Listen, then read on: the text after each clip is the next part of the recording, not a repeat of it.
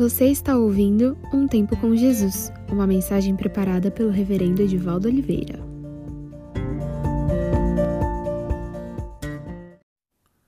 Mas Jesus lhe replicou: Ninguém que tendo posto a mão no arado olha para trás é apto para o reino de Deus.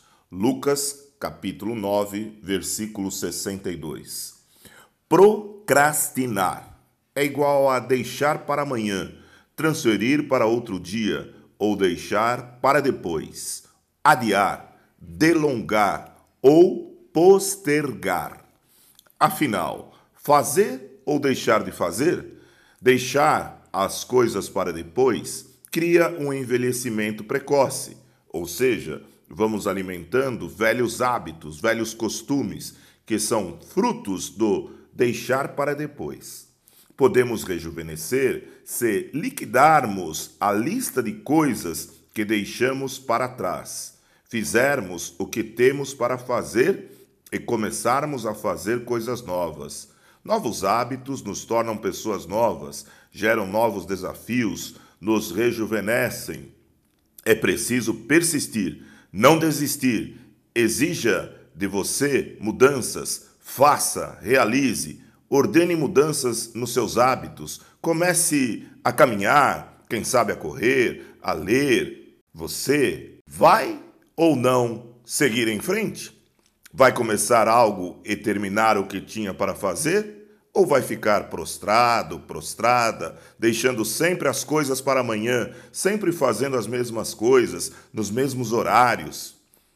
Limpe a lista e faça uma nova. Invista no novo. A decisão é sua. Não procrastine. Mude, transforme-se para transformar. Não se deprecie. Você pode melhorar. Afinal, se você é cristão ou cristã, deve saber que evangelho é o conhecimento de boas novas que chegam até nós diariamente. É um convite para nascer de novo. Portanto, aproveite o dia de hoje para terminar o que precisa ser feito e nascer de novo. Caminhe, vá adiante, não desista.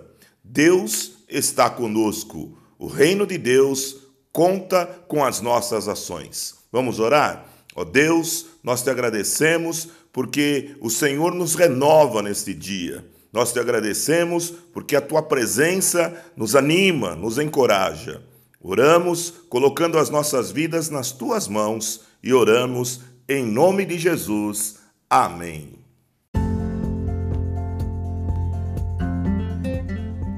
Se você ouviu essa mensagem, é porque hoje você escolheu ter um tempo com Jesus. Espero que tenha sido edificante. Que Deus te abençoe. Nos vemos na próxima semana.